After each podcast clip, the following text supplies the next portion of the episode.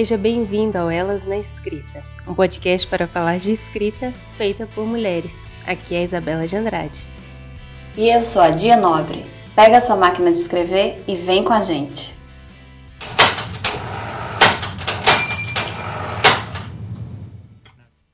Oi, gente, bom dia, boa tarde, boa noite. Hoje a gente está aqui com uma gravação super especial. Vamos contar com a participação da Aline Bey. A a Aline B já esteve por aqui em outro episódio, mas foi um episódio que, na verdade, foi uma live que eu tinha feito com ela no Instagram, e a gente aproveitou a entrevista, né? Eu tinha conversado muito com ela sobre o peso do pássaro morto, e hoje ela está aqui, então, ao vivo com a gente no podcast, para a gente conversar mais, porque nunca é muito conversar com a Aline Bey. Aí, antes de passar a bola, eu vou apresentar ela um pouquinho. A Aline Bey nasceu em São Paulo, em 1987, e além de escritora, ela transitou também pelos palcos, tendo se formado em letras e em artes cênicas. Seu primeiro livro, Peso do Pássaro Morto, foi publicado pela editora Nossa. E a Aline foi vencedora também do Prêmio Toca, criado pelo escritor Marcelino Freire, e também vencedora do Prêmio São Paulo de Literatura de 2018, na categoria Melhor Romance de Autor com menos de 40 anos. Seu segundo livro, Pequena Coreografia da Deus, foi lançado pela Companhia das Letras, agora em 2021, e também ganhou uma versão linda em audiobook. Então, seja muito bem-vinda, Aline. Estamos aqui, eu, Isabela de Andrade e a Dia Nobre, Vamos bater esse papo. Bem-vinda, Aline. Obrigada. Obrigada, Dia. Nossa, é um prazer estar aqui com vocês, meninas. Muito obrigada pelo espaço, pelo carinho. Vamos trocar muito aqui, que eu fico inspirada pelas duas. Obrigada. É, olha, Aline, para a gente começar, quem começa, Dia? Já estamos aqui as duas, ó, querendo perguntar. Pode, Pode começar, vai lá, vai lá que você está mais ansiosa. Então, Estamos as duas aqui, então vamos perguntar. É, bom, Aline, você ficou um bom tempinho, um bom tempinho não, mas entre o peso do pássaro morto e pequena coreografia da Deus, acho que teve um tempo maior de escrita, né? Inclusive, eu já ouvi você falando que o peso do pássaro morto você até é, teve que finalizar ele um pouco mais rápido, né? Na época, e o pequena coreografia você quis se dar esse tempo maior de escrita, de preparação até chegar na publicação.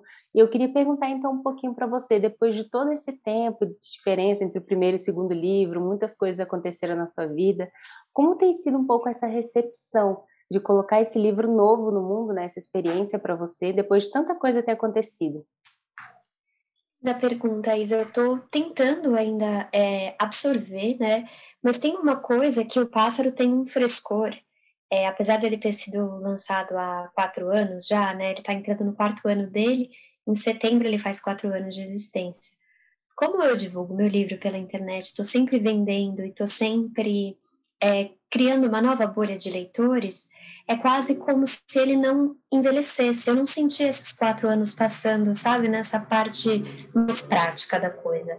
Então, lançar um livro é, é quase como tem esse mesmo frescor que o pássaro já estava trazendo, sabe? Porque sempre essa resenha nova do pássaro, sempre vem algumas pessoas conversar comigo, é, que conheceu meu trabalho, porque a gente está falando de um campo é, muito grande que é o Brasil, né? A gente sabe que a gente vive num país que tem muitos leitores em potencial e a gente está construindo esse cenário e as pessoas têm lido mais com a pandemia também e antes dela, as pessoas têm se interessado muito pela literatura que está sendo feita hoje, que está sendo feita por mulheres. Então, eu acho que o cenário é, tem sido muito interessante para a produção. Então, quando eu lanço pequena, eu ainda estou colhendo os frutos do pássaro e um leva o outro para lugares muito legais. Assim, eu sinto que são irmãos, né? Eu até brinco que a pequena tem um irmão mais velho que já abriu muitas portas para ela, então ela nasce mais preguiçosinha, já com as portas todas abertas. Mas é muito legal assim é, receber essa leitura, né, de um novo trabalho que foi feito por tanto tempo, foi, foram quatro anos de estudo. Claro que levantar essa última versão também foi uma coisa de meses como pássaro, porque eu sinto que quando você chega no momento da escrita que ela já está é no lugar que você precisa, essas versões vão se acelerando numa febre, pelo menos no meu processo. E o pássaro, essa versão febril foi muito rápida também, acho, acho que a pequena, inclusive, foi mais rápida. Nessa última versão febril foram cinco meses, o pássaro foram seis meses. É, mas, de qualquer forma, o pássaro eu acho que já estava sendo gestado em mim. Não é que eu escrevi ele rápido, assim, de uma forma mais rápida que a pequena. É que a pequena estava mais consciente do processo criativo. Porque o pássaro estava ali dentro, eu não me autorizava a escrever um livro mais longo. É, conheci o Marcelino Freire, né, como eu sempre converso como a importância de uma oficina de escrita, a importância de ter uma mediadora, um mediador que fortaleça né, a sua literatura, a literatura dos participantes. Então, eu me senti autorizada a escrever um romance a partir desse encontro com Marcelinho e com os colegas. E o pássaro veio com essa velocidade porque eu acho que já estava sendo gestado. Olha que interessante. Eu, eu falei que ela estava mais ansiosa, mas eu também estou bem nervosa, assim, porque é, é muito legal quando você conhece uma autora, né, que é tão inspiradora, sabe? Assim, eu acho que o seu processo de, de escrita, de publicação, é muito inspirador para autoras estreantes, inclusive, né? Aqui a gente falou um pouquinho antes nos bastidores desse que você faz de divulgação, de entrar em contato com os leitores, de se apresentar, de dizer, olha, eu tenho um livro aqui, você quer ler, né? E eu lembro que eu li O Pássaro num voo. Eu estava fazendo um voo, eu acho que era Recife São Luís, e peguei o e-book e, tipo, li durante todo o voo e cheguei lá em lágrimas, assim, porque, meu Deus, o livro mexeu muito comigo na, naquele momento que eu estava. E você, agora falando dos dois livros, você usou a metáfora da maternidade, né, também. E os dois livros, eles trazem a coisa da maternidade, as relações aí, mãe e filho, no caso do pássaro, mãe e filha, no caso da pequena, e é um tema que para mim é muito caro também, né? É essa coisa dessas relações maternas, dessa personagem que ela não é, ela não, não consegue ser inteira até ela resolver consigo mesma o que é a maternidade para ela, seja na posição de mãe, seja na posição de filha. No caso da pequena coreografia, né? Queria que você falasse um pouco para você do que o que é que te motiva a falar sobre esses temas, assim, o que é que disparou para você e trouxe né, isso à tona. Curioso, porque eu tenho pensado muito sobre os temas, assim, as obsessões que eu costumo dizer, porque eu acho que mais que temas são é, coisas que nos perseguem, né? Fantasmas que nos assombram, é, palavras que estão sempre lá. E eu sinto que o meu lugar de, de inspiração é um lugar pequeno. Eu vou buscar poucas pedras, eu tenho poucas pedras na mão para escrever o que eu escrevo. Eu volto sempre nos mesmos temas. Uhum. E nesse sentido, eu até sinto uma afinidade. É, não assim, claro, a obra da Louise Bourgeois é maravilhosa. Ela é a capista, né, do livro. Ela, essa arte do Pequena é, é baseada numa obra dela, Estados Alterados. E eu estava é, lendo os diários da Louise e aí eu, eu fiquei muito tocada, porque ela também retoma muito a infância para criar. E ela tem um trauma central na vida dela, ela expõe bastante né, a própria biografia é, como material de pesquisa e trabalho para a arte dela. E ela tem esse trauma com o pai com a mãe. Ela, ela nasce numa família e o pai queria muito que ela fosse um menino, ela é uma menina, então isso já é uma decepção. O que era muito comum na época, né? Nascer uma menina era um, uma espécie de decepção para a família e ela tem esse desejo de ser artista e ela sente que ela está sempre produzindo muito mais do que precisa para agradar o pai, para ter esse olhar do pai. E aí ela descobre, muito jovem, que o pai tem um caso com a professora dela, que dá aula para ela em casa. E isso é uma ruptura muito grande, sabe? E ela fala bastante sobre isso nesses diários que eu li, e ela retoma esse tema muitas vezes para poder criar a obra dela. Na, maior, na maioria das vezes são esculturas, né, instalações, mas ela também desenha e escreve muito bem. Então eu sinto também que eu tenho esses lugares que eu retorno, que eu vou e volto é, e escrevo coisas que são diferentes, mas nem tanto assim, né? Porque eu acho que a pequena e o pássaro eles dialogam bastante na temática, é, no estilo, né? Que segue é, um pouco mais aprofundado, eu sinto, mas de qualquer forma com inquietações que nasceram lá no pássaro, que seguem, né? Desaguando nessa minha pesquisa da pequena. Então eu acho que eu fico pensando, né? Sou eu que escolho esses temas? Ou será que são os temas que me escolhem? Eu acho que são eles que me escolheram, sabe? Como condutora, de alguma forma, é, desses fluxos, porque é tão, é tão forte para mim. É quase como se eu não pudesse falar de outras coisas, sabe? Eu preciso falar desse corpo feminino. Tenho essa urgência poética, lírica, de falar sobre esses estados do corpo feminino, essas violências que nos atravessam. E quando a gente está falando de corpo feminino, não tem como a gente não falar de alguma forma da maternidade, né? Seja ela é, escolhida de uma forma amorosa e ainda assim muito desafiadora, seja ela imposta pela sociedade, que é algo que a gente sente também como mulher. E eu fico pensando também na nossa própria biologia, né? O fato da gente menstruar, o fato do nosso corpo todo mês de alguma forma se preparar para gerar e a gente está, às vezes, numa outra frequência de criação, e todo mês a gente sofre essa violência da menstruação de alguma forma, porque é brutal, né? É, dói, enfim, é um estado do corpo que você fica super é, à flor da pele também, enfim. Né? É, exatamente, dói o peito, dói a barriga, enfim, algo. É, a gente sofre né, o peso de ter esse poder de gestar, então é uma coisa uhum. maravilhosa, mas tem a sua sombra também. Eu não consigo não pensar sobre isso, sabe?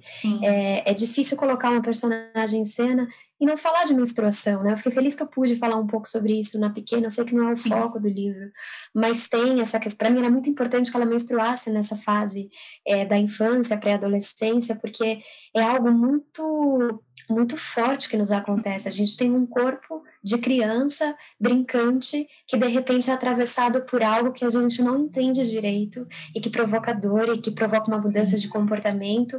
E não só isso, também dos outros, o jeito que as outras pessoas começam a te tratar, como se você tivesse crescido da noite para o dia, né? Então agora você é uma mulher. Então eu acho tudo isso muito fértil, né? Um material muito interessante para o trabalho criativo.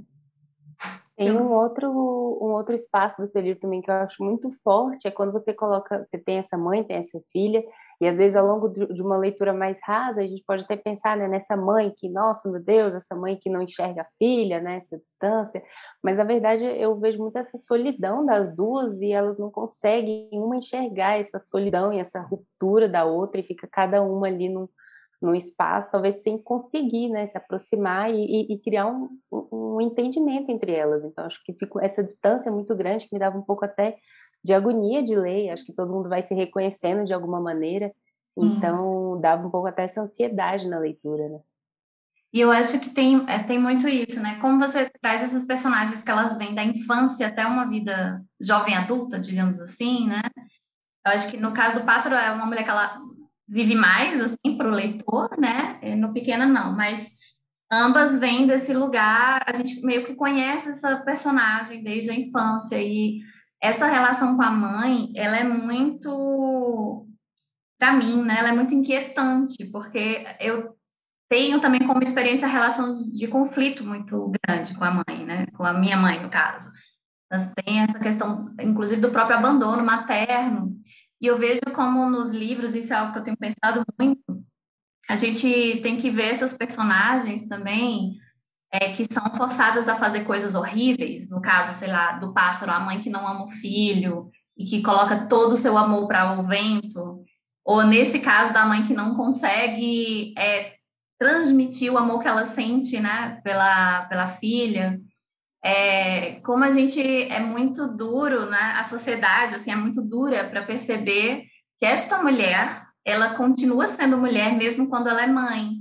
E parece que há uma exigência, né, de que a, a mulher ela se tornou mãe, ela vira um outro status e que se ela não é perfeita, ela é um monstro. Então, eu vejo muito no, no caso do seu livro, e essa temática é uma temática que me obsessiona muito também, temática da maternidade, dessas mulheres que a gente aprende a entender. Né, de que no outro, no outro espaço, talvez, fossem mulheres, num, talvez num cinema, talvez em outro lugar, fossem personagens que a gente ia odiar, porque ia pensar, nossa, é um monstro, que mãe abandona o filho, que mãe não ama o filho, que mãe faz isso. Mas que aqui a gente começa a entender essas mulheres e a compreender por que, é que elas agem da forma que agem, sabe?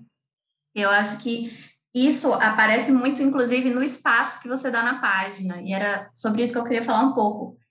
Tanto o peso do pássaro morto, né, quanto a pequena coreografia do adeus, você tem um trabalho na página que é muito, eu acho que já é uma marca sua, que é um trabalho muito interessante de a gente acompanha o livro não só pelo que está escrito, mas como ele está disposto na página.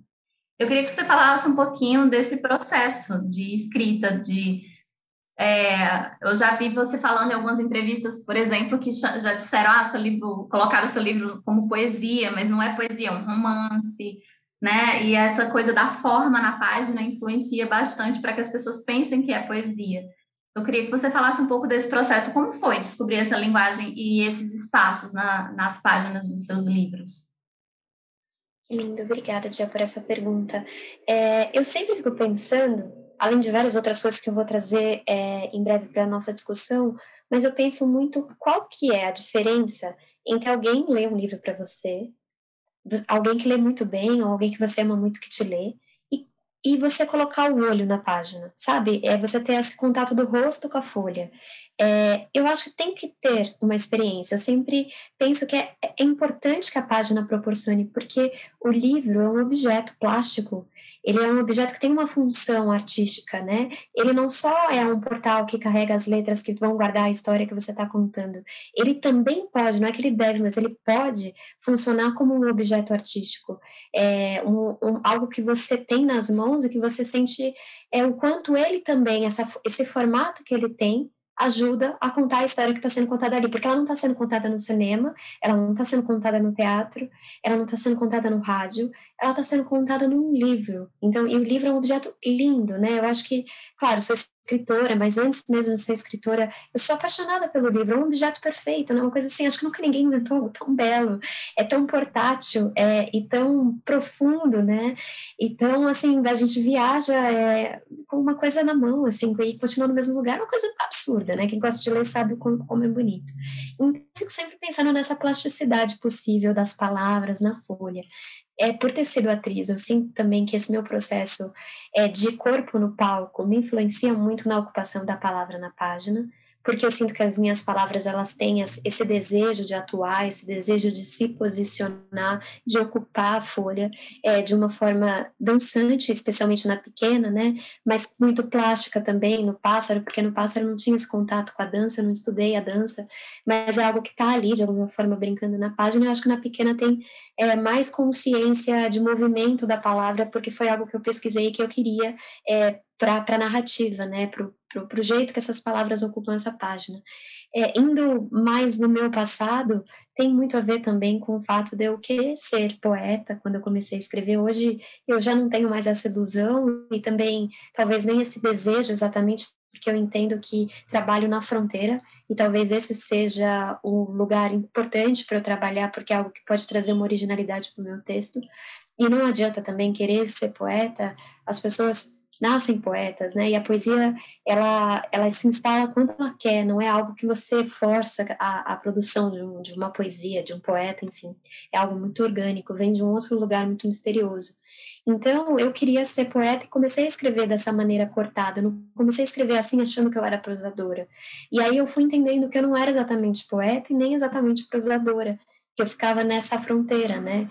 E eu entendi isso a partir da leitura das outras pessoas. Né? Eu comecei a publicar em revistas da faculdade, as pessoas me diziam que não era nenhuma coisa nem outra. E o que no, no começo me deixou um pouco triste, achando que isso é, tirava a potência da minha escrita, é, eu fui percebendo que, na verdade, não, que na verdade a gente trabalha com as nossas limitações e é o como a gente trabalha com as nossas limitações que faz a gente ter uma voz original.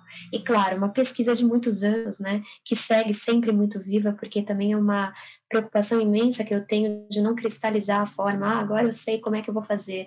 Não, cada história é, é, é uma chama que de alguma forma você vai ter que lidar com aquilo com as palavras que eu tenho, que vão mudando de conforme o tempo vai passando, né? Eu não sou a mesma escritora que escreveu o pássaro, e eu já não sou mais a mesma escritora que entregou a pequena, então eu estou em constante mutação, a minha linguagem também tem que estar, mas eu acho que essa, esse desejo de ocupar a página de uma forma que ela também ajude a contar a história é algo que está desde o começo do meu processo e segue muito vivo como se fosse o dia um. Então, talvez isso realmente me persiga por toda a minha trajetória, tenho a impressão.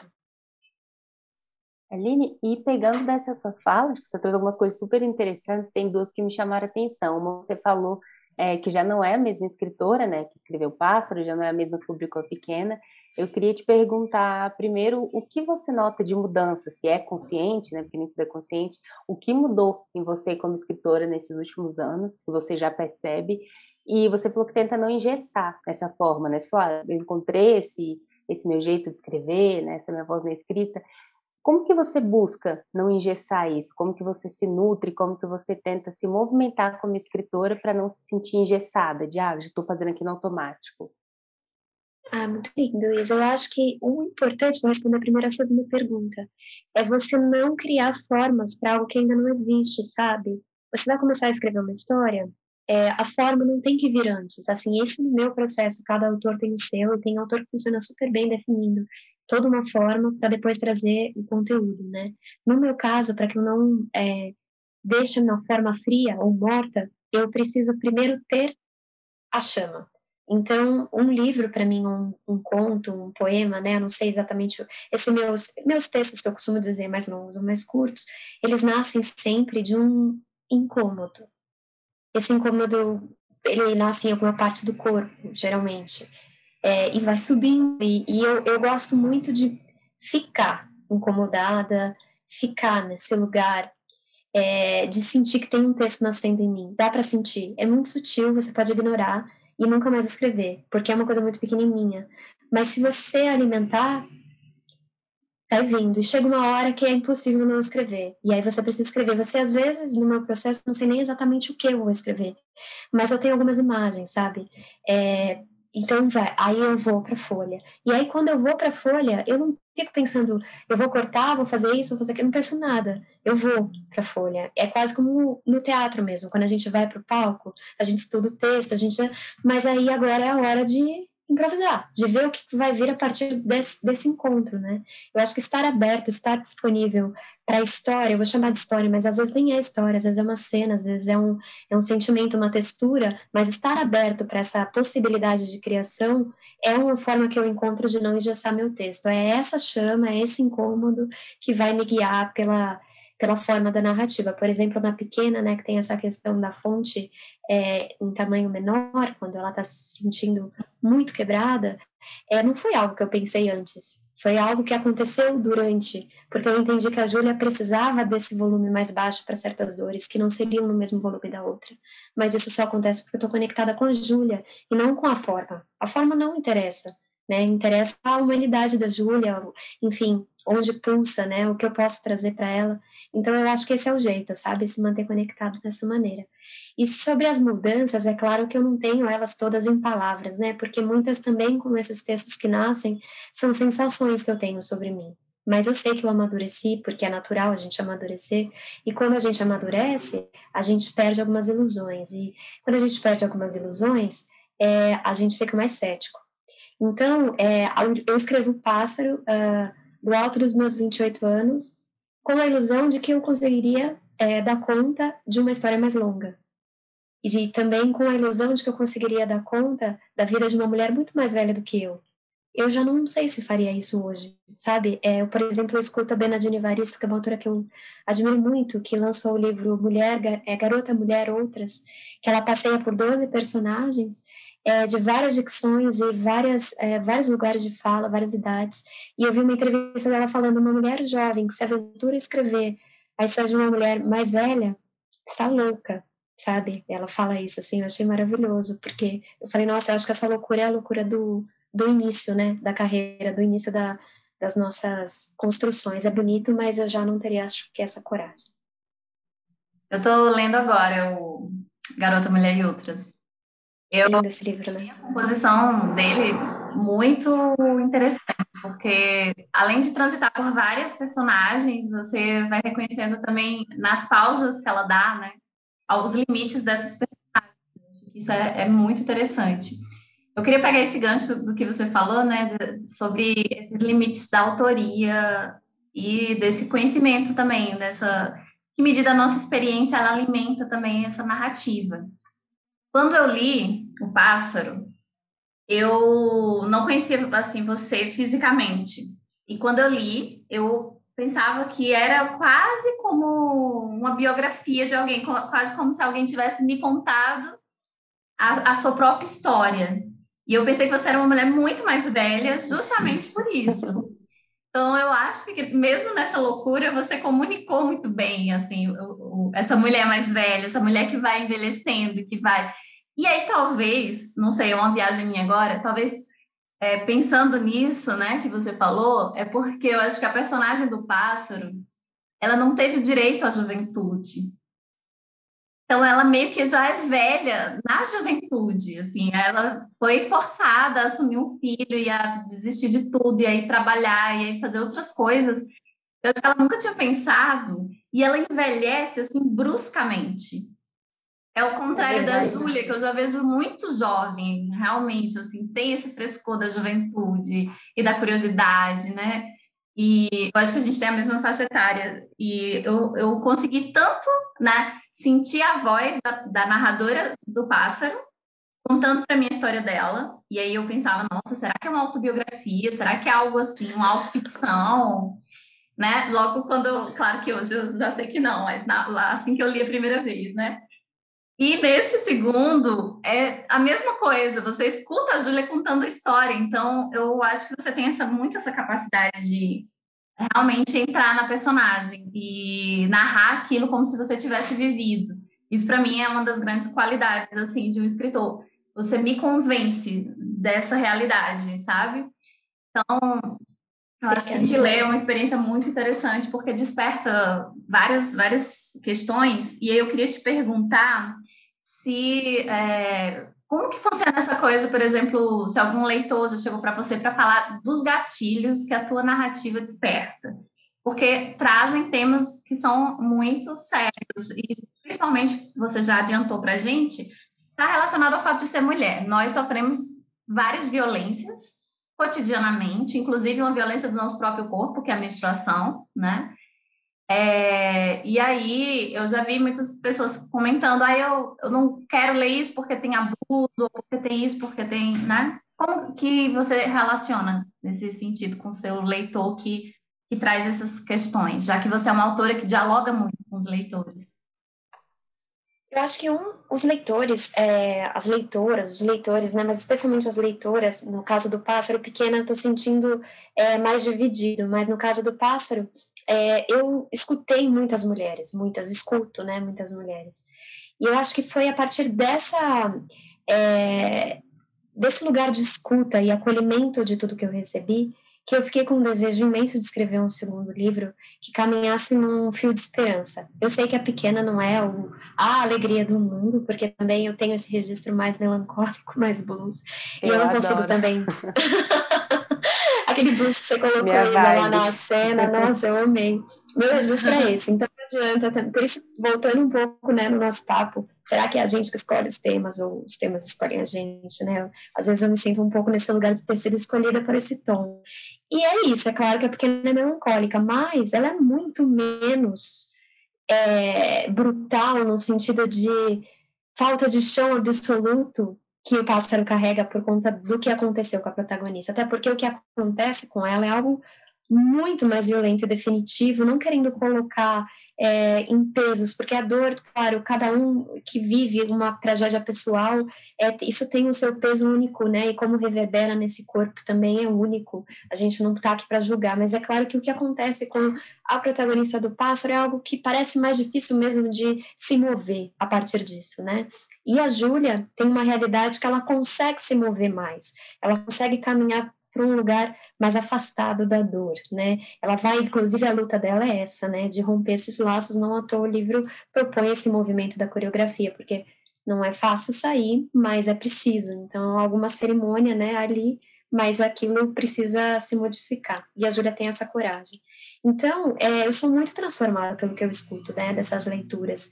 E essa, esse desejo vem justamente disso. Eu preciso trazer uma esperança, sabe? Porque é muito duro a gente ouvir essas histórias. Eu passo, infelizmente, é, e quando escrevi eu não tinha essa dimensão, porque eu não tinha nem a dimensão de leitor. Assim, eu não sabia o que era ter leitor. Eu não tinha leitor, não sabia o que era ter leitor. E de repente você acessar com a história lugares muito profundos que às vezes a pessoa nem imagina que vai ser acessado, porque eu tenho uma linguagem muito leve. A pessoa começa a ler, se ela não está desavisada, porque não é todo mundo que lê resenha, tem gente que não gosta, eu mesmo não gosto. Eu leio depois, mas não antes, eu prefiro né, entrar em contato com a obra com as Sim. minhas próprias ferramentas. Também. Então, é, é algo é. que às vezes a pessoa está despreparada, vem uma linguagem leve, falando da infância, de repente acessa um lugar ali que já acessou, e aí já tá, o gatilho já tá aberto, né? Então, é muito, muito complicado. E aí o meu desejo era justamente trazer uh, uma história em que as minhas leitoras, especialmente, pudessem respirar mais, porque eu acho também que o pássaro carrega uma certa esperança, eu acho que ele, ele fala de um silenciamento justamente por grito, e eu acho que tem um lugar também de, de acolhimento, mas eu queria trazer um livro um pouco onde a ternura estivesse mais presente. Eu acho que a ternura uhum. é uma uhum. palavra muito importante para mim. E eu queria trabalhá-la um pouco mais nesse livro da, da, pequena coreografia. E isso é muito influência da, das minhas leitoras, especialmente, e de tudo que eu tenho escutado nesses quatro anos. É, eu notei bastante na leitura da pequena que é, agora eu acho que tem esse tom mesmo de esperança. Que no pássaro tem até determinado momento, né? Antes do final, pouco antes do final eu também, e aí eu tenho muito isso também, eu não procuro conhecer a pessoa, nem a história, nem ler resenha, nada. Eu gosto de ler, é como filme também. Geralmente, é. as pessoas me, podem me indicar um filme, mas eu prefiro zapear e ver um filme. Ah, será que eu vou gostar? E vou e coloco, né? Por isso é, que eu te falei que quando eu li. É, é, depois sim.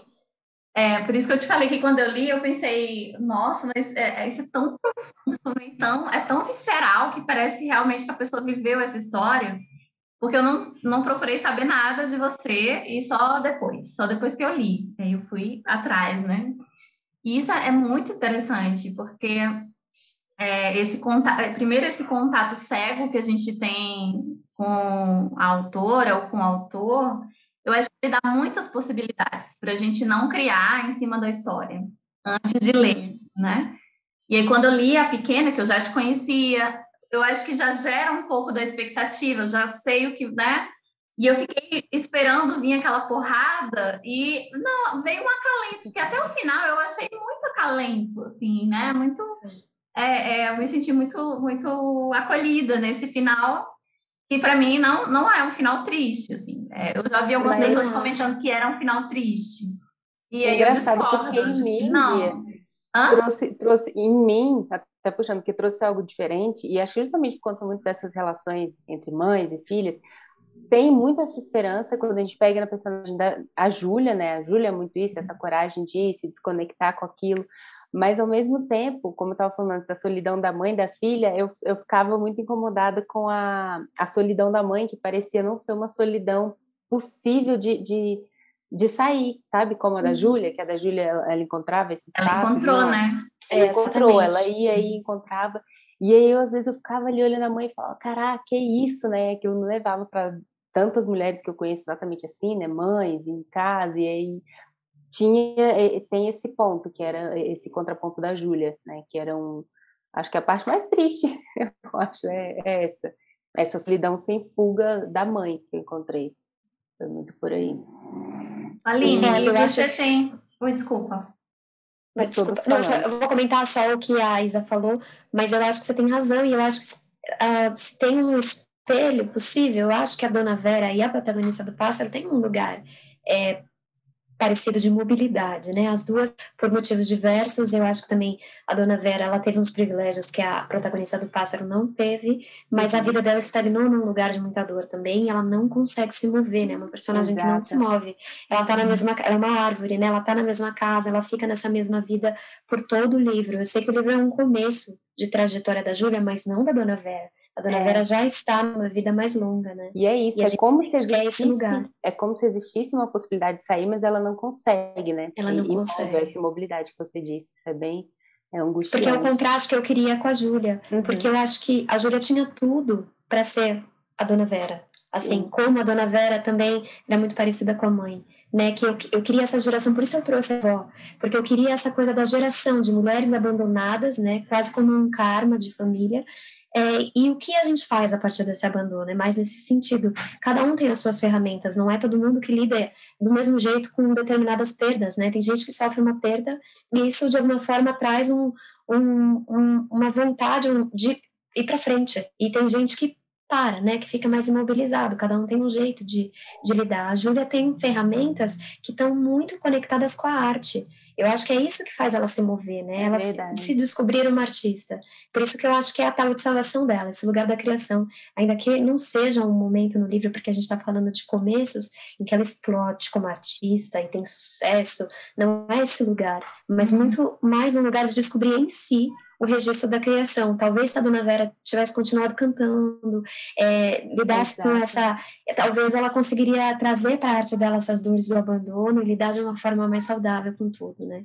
Então, acho que tem é. essa questão da arte também. E acho que é uma das partes mais bonitas, isso que você falou. A gente vai até, e querendo, a gente escreve, ai, faz isso, porque você vai lendo, você vai encontrando essa, vai vendo esse encontro da Júlia com a arte, a gente vai, acho que até relembrando um pouco, né, esses primeiros encontros, pelo menos comigo foi muito assim, eu e eu lembrando, caramba, foi, é, era isso, é como se fosse, é isso que, sal, que, que salvou uhum. de alguma forma, sabe? Você consegue, alguém te jogou essa boia e você pegou, então é, é, realmente é bem bonito acompanhar esse encontro da Júlia. E só lembrando uma coisinha antes da gente puxar para a próxima pergunta, a Dia estava falando, eu tive um pouco aquela sensação quando eu li o Peso do Pássaro Morto, que eu não te conhecia muito bem ainda, né?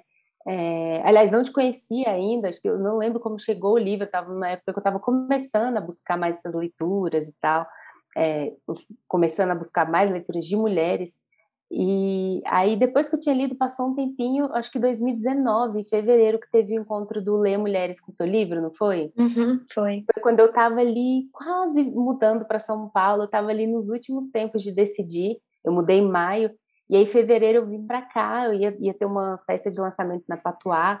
E aí eu descobri aquele encontro, eu fui, foi o primeiro Ler Mulheres que eu fui em São Paulo, e foi incrível, foi lá no... No, no Centro Cultural Vergueiro, né? Isso, Centro Cultural de São Paulo, e aí foi lindo, eu ficava assim, eu, ah, essa é a Aline, eu escutando, e as meninas todas comovidas, e a Aline maravilhosa, lendo e falando do livro, eu lembro que aquilo me deu uma, uma catarse, e aí eu fiquei muito animada, falei, nossa, é por isso que eu vou mudar para São Paulo, olha só, tudo incrível. Aí vem o coronavírus e diz, nossa. Ainda bem que eu vim em 2019, gente, eu consegui aproveitar, aproveitar um né? pouquinho. Né? Foi lindo, Mas eu, eu queria... lembro tanto do nosso encontro, lembro muito, assim, da nossa troca, tudo. Foi, foi muito especial para mim também. É, é autografado o meu O Peso Pássaro Morto, foi desse dia.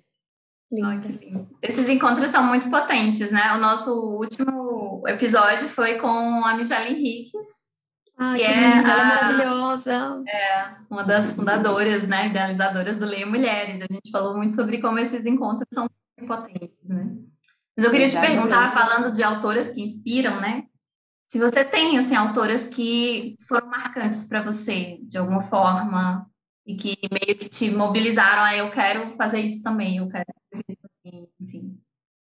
E quem seria? Tenho, eu tenho, assim, um altar mais fixo, né, digamos, que ele está meio mutável há muitos anos, mas como eu sou leitora, está é, tá sempre em constante transformação, né? Esse, essas referências também, porque tem a ver com o livro que eu quero escrever, tem a ver com a mulher que eu sou hoje, a escritora que eu quero me tornar.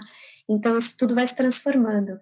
É, mas tem duas que estão na base há muito tempo, que é a Clarice Lispector e a Hilda Hilst. Essas duas me acompanham mesmo, a, a, mais a Clarissa, né? A Hilda, eu tive um contato inicial com ela que foi um pouco. É, eu não estava pronta para a energia que ela me trouxe. E depois, quando eu comecei a escrever, eu comecei a ler mais a Hilda.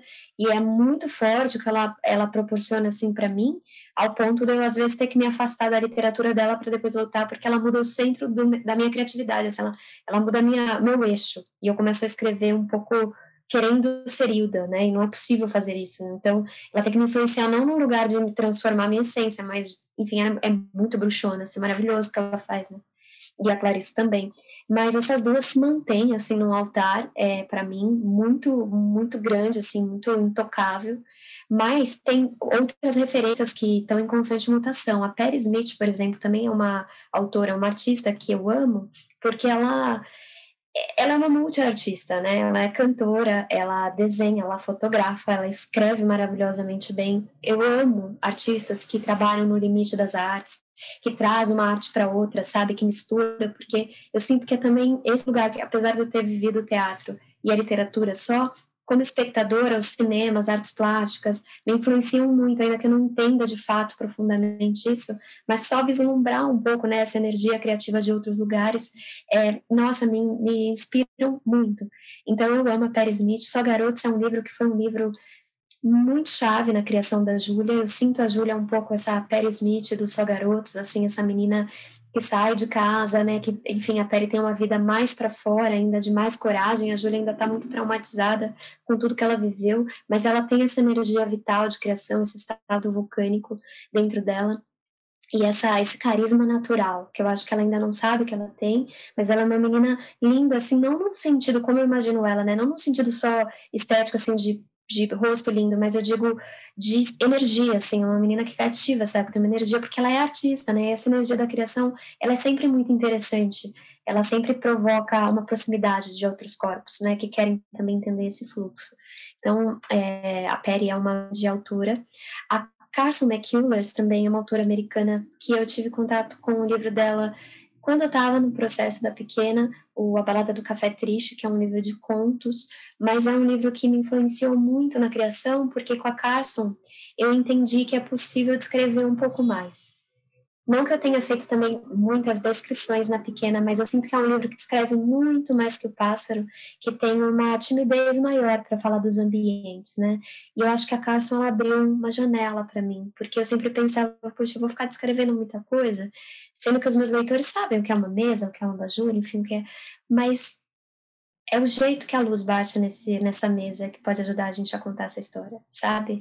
Então, ela dá uma liberdade imensa descrevendo, assim, então eu aprendi muito com ela e tentei trazer um pouco do que eu é, absorvi para pequena. Acho que foi uma, é, uma coisa bem interessante. Uh, que mais que eu posso dizer? Ah, são muitas. A Silvia Plath também é uma autora, é muito referência para mim. A Redoma de Vidro é um livro, assim, o romance dela, né, que ela publicou com 30 anos, é inacreditável, um livro tão denso. Mas eu amo também os poemas dela, do Ariel, acho uma autora maravilhosa. Deixa eu olhar aqui na minha estante, porque às vezes a gente vai esquecendo de coisa. A Virginia Woolf também é uma autora que eu estou começando a mergulhar, especialmente nos ensaios. Em breve eu vou começar a ler a ficção dela.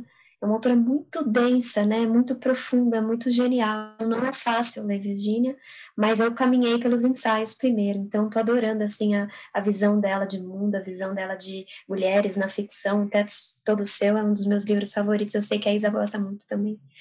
Então, eu acho que são essas e muitas outras, né? A Lúcia Berlim também, no Manual da Faxineira, que é um livro de contos que eu li no começo desse ano. Uma autora, nossa, genial, assim, maravilhosa.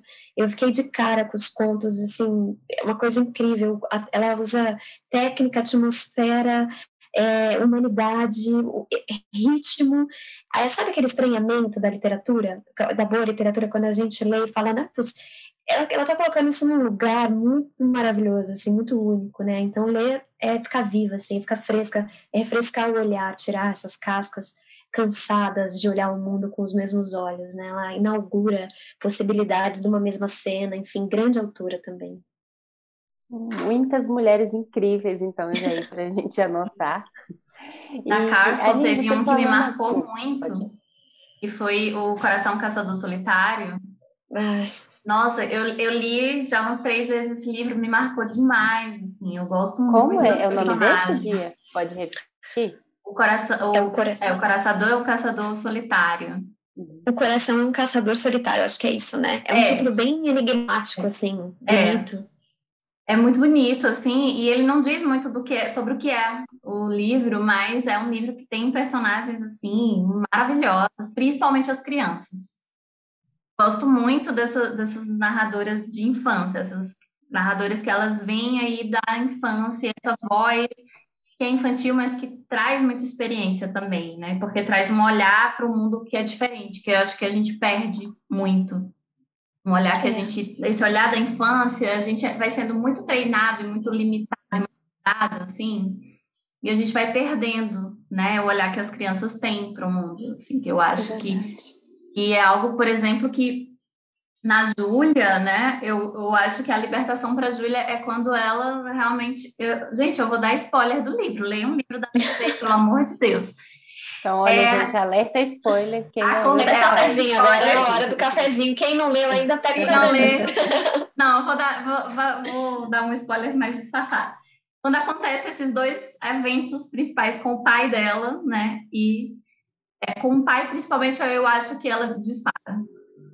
Assim, eu acho que ela, o pai, é a impressão que eu tenho, não sei. O pai segura ainda, ela ainda quer um pouco desse pai, e esse pai segura o potencial dela. E esse acontecimento que tem aí em torno dela e do pai vai disparar, e aí ela meio começa esse processo de libertação, sabe? Eu, eu concordo totalmente com você. Eu acho também que é nesse lugar de libertação né? É uma ruptura dolorida, mas ela quase é possível dizer que ela precisava disso, né? Assim, é. ela precisava. É, eu senti isso escrevendo. E como a gente precisa, né? Às vezes a gente, a gente precisa para sair de determinadas zonas, né? Que eu nem, eu nem chamo zona de conforto, porque na, tem zonas de desconforto que paralisam a gente também. Sim, a gente se acostuma a estar na zona de desconforto, ela vai virando um desconforto confortável, assim, né? É. No sentido de é o lugar que a gente conhece, Já então conheço. a gente fica. Justamente, né? E aí ela tá nessa, naquela ali, nessa zona, e eu acho que, como todas as mulheres, em algum momento da vida, precisa de grandes rompimentos para poder realmente dizer, peraí, já deu, esse desconforto aqui já deu, vou procurar outros, né? Então, eu acho que ela traz, a personagem, ela traz muito isso. Uma coisa que eu acho muito bonita é a relação dela com a Madame. Eu acho hum, assim que, é, que você trouxe essa personagem da Madame, que é aquela personagem que você não diz tudo sobre ela, e a gente imagina muita coisa da vida né, dela, o que ela poderia ter sido. É, e aí essa, se cria esse laço entre elas que não é maternal, assim, que parece maternal, mas que é de uma cumplicidade que para mim ela transcende a maternidade, porque eu acho que a maternidade, no sentido social que a gente conhece, ela está sempre muito limitada por essas relações também de dependência e de um vínculo que é diferente. Eu acho que com a madame, ela cria uma cumplicidade ali de, ó, oh, essa mulher aqui, talvez eu possa ser como ela um dia, ou ela pode ser, né, me inspira a ser, a ser mais do que eu sou, enfim. Então, eu achei, assim, muito legal essa relação com a Madame, essa personagem que veio para ancorar ela também, para trazer ela para a Terra e dizer, olha, vem cá, fica aqui, vai atrás do que você quer, né? E, e eu gostei muito desse ancoramento que você deu à personagem, porque ela está aí sempre viajando, transitando entre a mãe e o pai, e essa vida que ela queria ter e que não tem, e a madame vem e puxa ela para baixo, assim, e diz: Ó, oh, vem cá, sabe? Eu gosto muito, muito dessa saída que você deu para a Júlia, né? Esse, esse lugar de conforto aí que você deu no meio do caos. É verdade. E assim, só para ver se eu entendi, essa personagem que você fala da Madame, na verdade é a viúva argentina, não é? Isso, é. é. a Madame. É porque a Madame, Madame mesmo, ela é a, a dona da é livra, professora... a café. Ah, sim, não, porque tem a Madame, que lá, lá atrás é a professora de balé dela, que Sim. é uma personagem enigmática, mas também um pouco cruel, né, com ela, assim, é, sim, não, não, eu falo da de não trazer tá o acolhimento da, na dança, mas da viúva argentina, é porque são, são nomes, assim, argentina, é, é, diferentes, né? Não, mas quando você estava descrevendo, eu sabia que era viúva, mas eu sempre é. que poderia ser uma madame também, de alguma forma, sim. né, são nomes um pouco... É, mas é porque, é, como ela é argentina... Aí eu fiquei muito com essa ideia da madame, madame, dessa madame. Uma madame, é, imagina, é verdade. ela é uma personagem é, mas assim, é dela que eu tô falando, é. Ela, ela, ela, veio, ela é uma das minhas personagens favoritas do livro, assim. Ai, que linda. Eu gosto muito ela. dela também. Nossa, eu adoro a viúva. Foi uma construção assim que eu fiz. É, e assim, fiquei é, uma apaixonite por ela, porque eu acho que é uma mulher muito admirável. Ela vem de uma trajetória, ela tem essas histórias que estão né, nesse corpo dela, que de alguma forma vão se revelando um pouco no decorrer da narrativa, mas é quase como se eu, eu senti vontade de escrever um livro para ela, assim, porque eu chamo uma mulher, é uma mulher muito forte, que reconstrui, reconstrói todo um lugar que estava desmoronado, né? É, uhum. enfim, com a força é, desse desejo, carregando a morte no corpo. Por isso que eu queria também, de alguma forma, que ela tivesse, carregasse esse viúva, né? Porque é, ela carrega essa morte, essas perdas também é, carrega o nome de um país, é uma mulher que constrói e que dá afeto de uma forma genuína. Ela trata todo mundo na pensão bem. Ela não, não é só a Júlia, mas é claro, com a Júlia ela tem uma relação especial, né? Materna, como você diz, e ela é essa âncora. Ela é essa pessoa que faz a Júlia ter vontade de voltar para casa, né? Ela se sentir acolhida, se sentir segura e ao mesmo tempo livre. É, não é nenhuma marra, né? É uma, pelo contrário, porque o amor é esse lugar de fortalecer e libertar, e não de aprisionar e, enfraquecer, que é o exercício que vem vindo da vida dela toda. Os pais dela faz, fazem isso com ela o tempo todo, né? De enfraquecê-la, de mantê-la parada, imobilizada, e a viúva faz o um movimento contrário. Então, é ela receber afeto é transformador. Mesmo para quem não sabe nem por onde começar a recebê-lo, porque a Júlia, ela fica num lugar quase de, de de timidez, assim, o que está acontecendo? Isso é um carinho, sabe? Assim, ela não é, é estranho para ela, né? Esse lugar de receber, mas ela vai aprendendo e eu acho que esse afeto é muito transformador. E realmente é uma parte mais gostosa do livro, né? Que você vai vendo que ela está indo, você vai ah, dá até esse respiro. E Aline, eu queria fazer mais uma perguntinha. Eu sei que a gente já está aqui, nem sei, perto de uma hora, dia perto de 50 minutinhos. É 50 minutos. Mas está bem boa a conversa, eu vou perguntar mais uma coisa. É, você que tem um lado atriz, que você até fala, ai, parei de atuar e ao mesmo tempo é leitora é escritora, como foi a experiência para você de fazer o audiobook, de dar voz para essa personagem, né, a partir da sua voz e ali uma leitura meio interpretada? Eu queria ver um pouco como que foi essa experiência para você. E até depois talvez de ouvir a Júlia pela sua voz, né? Nossa, foi muito intenso. Eu não cheguei a, a escutar o audiobook, porque acho que eu não, não conseguiria, né? Tem um estranhamento muito grande de, de se ouvir, assim, nesse sentido de um trabalho de uma leitura mais dramática. É, mas fazer foi maravilhoso, assim, é, era um sonho que eu tinha ter um audiobook, eu acho que é um, é um jeito também de entregar a história maravilhoso, assim, que é muito necessário também.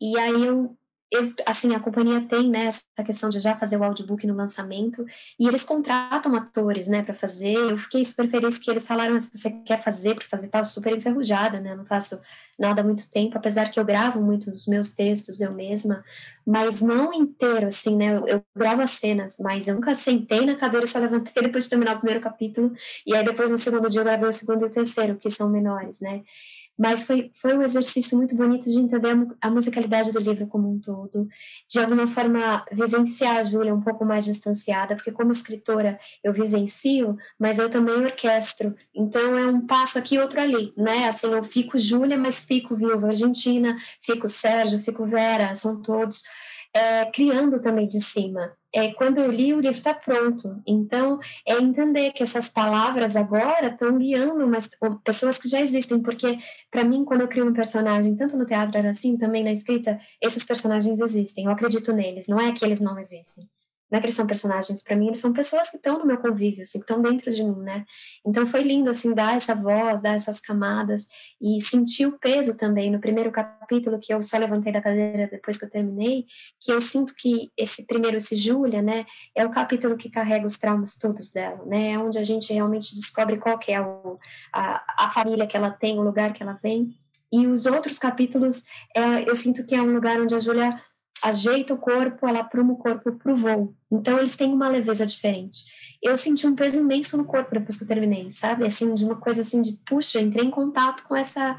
É, com esse material tóxico, né, da família da Júlia, de um outro ângulo, que é o ângulo da atriz, e não exatamente da escritora. Então, para mim, foi maravilhoso. E até foi legal, assim, no audiobook que os meninos que estavam coordenando lá no estúdio, né? É legal que você grava no estúdio de rádio, eu também amo, assim, rádio, adoraria trabalhar em rádio, porque eu amo rádio. Eles falaram, nossa, você não erra nada, você sabe todas as palavras e tal, né? E eu falei, cara, mas é, é muito louco, porque são tão escolhidas essas palavras. Cada palavra que tá lá, eu sei tanto que ela tá lá. Tipo assim, se tem uma palavra que eu não pus, que alguém colocou na hora, assim, sabe? Assim, eu acho, essa palavra não é minha, tira essa palavra daqui, assim, não tem como me enganar. Eu sei tudo que tá ali, assim, é raio-x. Então, foi super legal ver que essas palavras são muito minhas. Eu escrevi com tudo que eu tinha. Então, foi um processo libertador, inspirador, eu amei fazer. É, muito legal. Tem alguma coisa para perguntar ainda, Dia? Não, eu queria fazer um comentário que é, voltando para coisa só dos personagens, assim, porque eu, eu amo assim o, os personagens que você cria, eu acho que a gente consegue se conectar com eles, né? E eu gostei muito que você não deu uma resposta romântica para a Júlia também, no sentido, é ela não se envolveu com o filho da dona do café, e a relação que ela estabelece com o outro. Como é o nome dele agora? Esqueci. É o Maurício. O Maurício não é uma relação que vai definir a vida dela. Que assim, é que tá ali, tá, vamos, é uma decisão que eu tô tomando momentânea ali para resolver um problema, não para minha vida. E eu acho que é algo que no, no pássaro você também dá, você não dá essa resposta romântica, o amor vem através do vento né? É, e eu gosto muito disso, dessa, dessas suas, dessa sua escolha, posso dizer assim, que é uma escolha, né, de não dar essas saídas fáceis para os personagens. De, em algum momento que eu estava lendo, eu pensei, nossa, será que a Júlia vai ficar com esse cara? Mas esse cara não, Eu assim, também pensei. Sabe? Falei, ah, mas será não, que ela não, vai ficar cara e vai embora com ele? Vai É, e eu ficava, Não é não, por favor. E aí, quando ela tá lá, né, com a, com a, a viúva argentina, a Madame Argentina, né? quando ela tá lá com a Madame Argentina, que a Madame diz, ai, vai com ele. Ela, ai, não, vou não. E eu, nossa, ainda tem, Júlia, fica. E eu achei isso muito legal. Na verdade, não é uma pergunta, é mais um comentário, porque eu acho que isso traz muito para a gente pensar como muitas narrativas né, que envolvem mulheres ainda pensam esses caminhos românticos para as mulheres, como se elas não pudessem ser por si. Então, uma coisa que eu admiro muito na tua escrita é que essas personagens, elas são elas por si. Então, apesar de terem outros personagens ali que estão dialogando, que estão conversando, que até determinam um pouco as escolhas, mas elas, elas realmente entram em contato com algo muito mais profundo, que não depende necessariamente do outro, sabe? É mais um comentário de, de Tiete mesmo, assim, de como de como essa, essas personagens a gente se envolve tanto a ponto mesmo de estar né, pensando nessas trajetórias que elas, que elas constroem também, sabe? Porque eu acho que a personagem ela constrói. Eu acredito muito na ideia de que eu não sei muito bem o que vai acontecer com essa personagem. E eu sinto um pouco isso, assim, na sua narrativa. Ela vai acontecendo, né? Então, assim, eu não sei que, qual é o final do livro. Eu sei que vai chegar... E, talvez eu vislumbre um pouco o final, mas essa personagem está me dizendo o que vai acontecer. E, e você não traz essa saída fácil, da saída romântica, sabe? Então, eu te admiro muito por isso, assim, já é um ponto muito, muito massa, assim, para mim. Né? A gente pensar a mulher pela mulher, e não a mulher segundo o homem, sabe? Segundo... É. Não, que lindo essa, essa sua leitura, assim, essa sua sensibilidade. Nunca ninguém tinha me colocado tão claramente isso. E é algo que eu penso muito, sabe, na criação. E no caso da Júlia especificamente, é, eu acho que assim, escrever uma história de amor é lindo, assim, seja ela de qual for, né, qual corpo estivesse relacionado com outro corpo. É muito difícil escrever uma história de amor, porque é algo super complexo também, né? E eu acho que escrever uma história de amor não é só escrever uma história de amor romântico, também a gente tem que pensar nisso, são várias possibilidades de encontro e casamento durante a nossa vida. A gente pode se casar com o nosso cachorro, que é o caso que acontece com a, com a minha protagonista do Pássaro, né?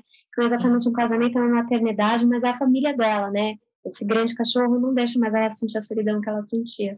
E no caso da Júlia, para ela, é muito complicado entrar num lugar de relacionamento. A gente tem que pensar, ela está com seus 20 e poucos anos, ela está muito ferida. O que ela conhece como relacionamento é uma, uma, uma guerra dentro de casa, uma tristeza sem fim, muito constante.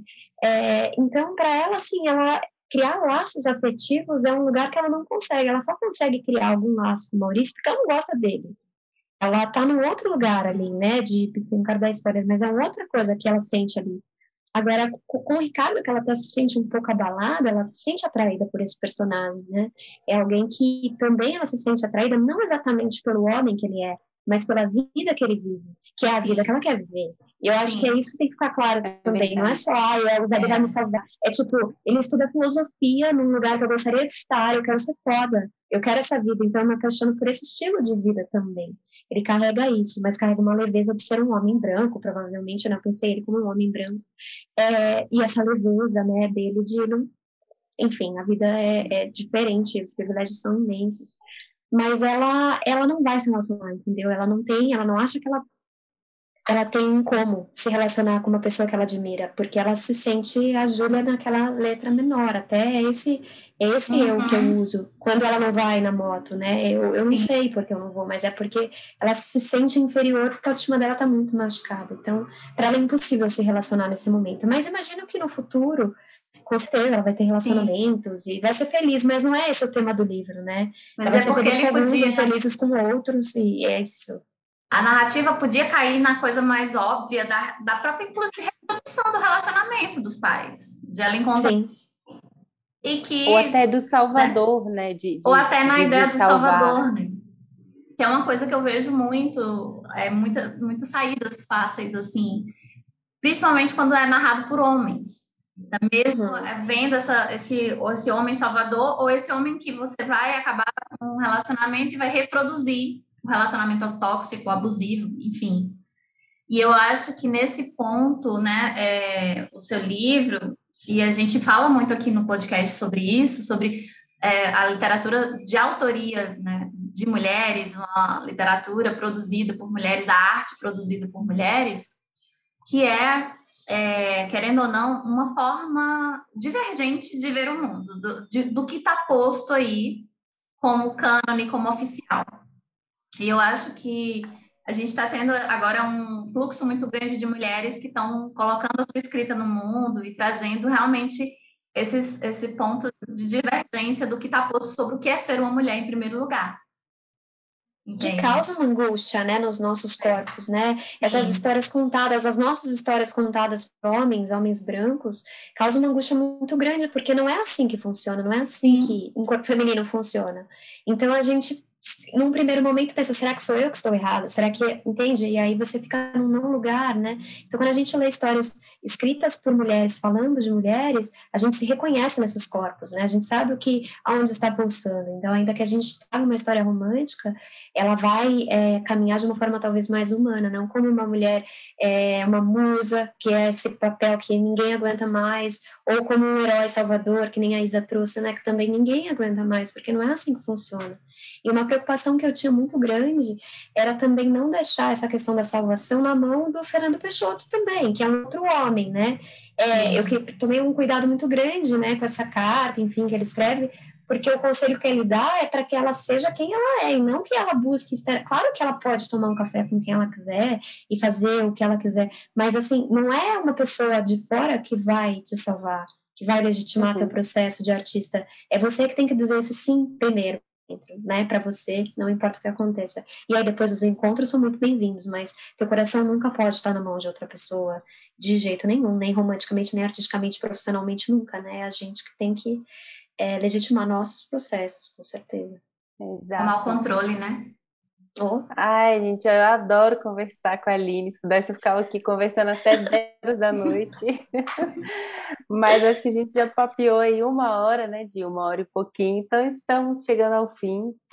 Foi uma delícia, Aline, conversar com você. Muito obrigada de novo por ter vindo. Mas antes da gente finalizar, eu queria pedir se você poderia indicar para a gente um livro, um filme e uma série. Ai, que lindo. O que é na sua cabeça? Pode ser algo que você gosta, que você está vindo agora, mas deixa essa, essa dica pra gente. Olha, a série, a última série que eu vi que me atravessou assim absurdo foi o Pequenos, é, Pequenos Incêndios por Toda Parte. É esse, né? Fires Everywhere. Isso. É, baseado no livro assim. da Celeste.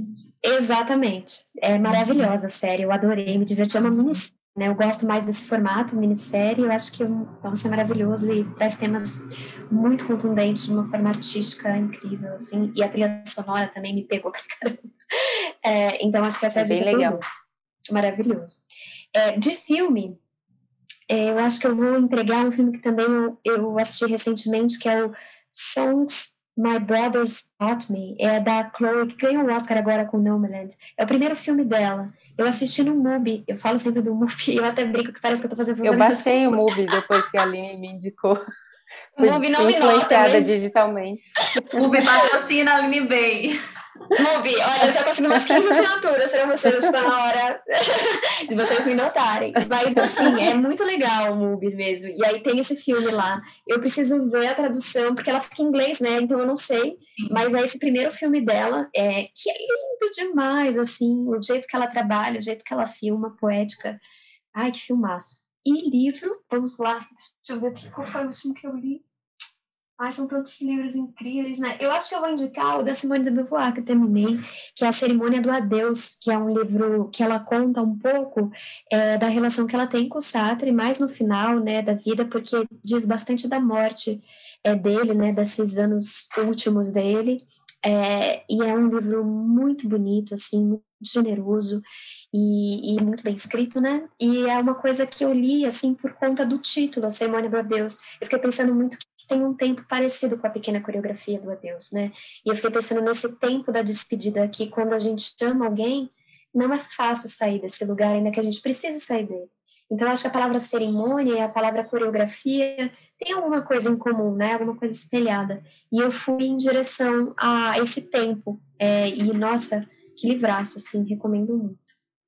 Maravilha, muito obrigada. Olha só, hoje foi tão especial que você viu que a reunião não caiu, né? Não cortou. É, a internet teve uma hora, que, não sei porquê, teve uma hora que meio do Zoom, eu juro pra você, apareceu na minha tela, você ganhou um presente. Aí eu achei que era até alguma, sei lá, uma, um spam. Aí falou, aperte OK e, e não tem o um corte. Eu apertei OK, a reunião foi. Eu falei, gente, olha só. Você tem um presente MUBI, liberou a sua assinatura. Tipo isso. Vamos lá, Zoom patrocina o podcast. e o MUBI patrocina a Aline. Aline, muito, muito obrigada por essa conversa, assim, muito especial mesmo, como a Isabela falou. Sou leitora, é, realmente gosto muito do que você escreve. Muito importante também sua atuação, também como você se coloca nesse diálogo com as leitoras, na sua presença na internet é, é, tão acessível. Enfim, eu acho que isso é muito importante nos dias de hoje, a gente colocar o diálogo. Então, muito obrigada, foi realmente um episódio muito especial, muito bom te conhecer, ainda que não pessoalmente, assim. Mas, não, né? Tipo, por vídeo, enfim, é como as conexões estão possíveis no momento, mas em, em, breve a gente vai poder se abraçar, todo mundo, espero. Gente, e o né? episódio, acho que a gente falou que foi tão especial porque a Aline tem muito isso. Última coisa para acrescentar, acho que você é tão atenciosa, né? Tem tanta disponibilidade que você faz todo mundo se sentir meio especial, todo mundo fica, ai, eu sou muito amigo da Aline. Não, mas vocês são, gente, pelo amor de Deus, é muito assim.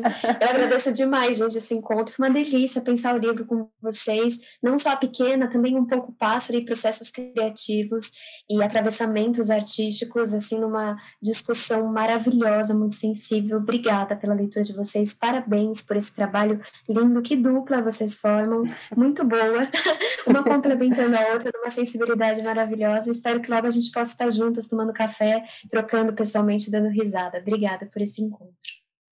Então, gente, vocês que nos escutam, fiquem à vontade para ouvir os outros episódios. Temos muitas autoras maravilhosas aqui conversando com a gente.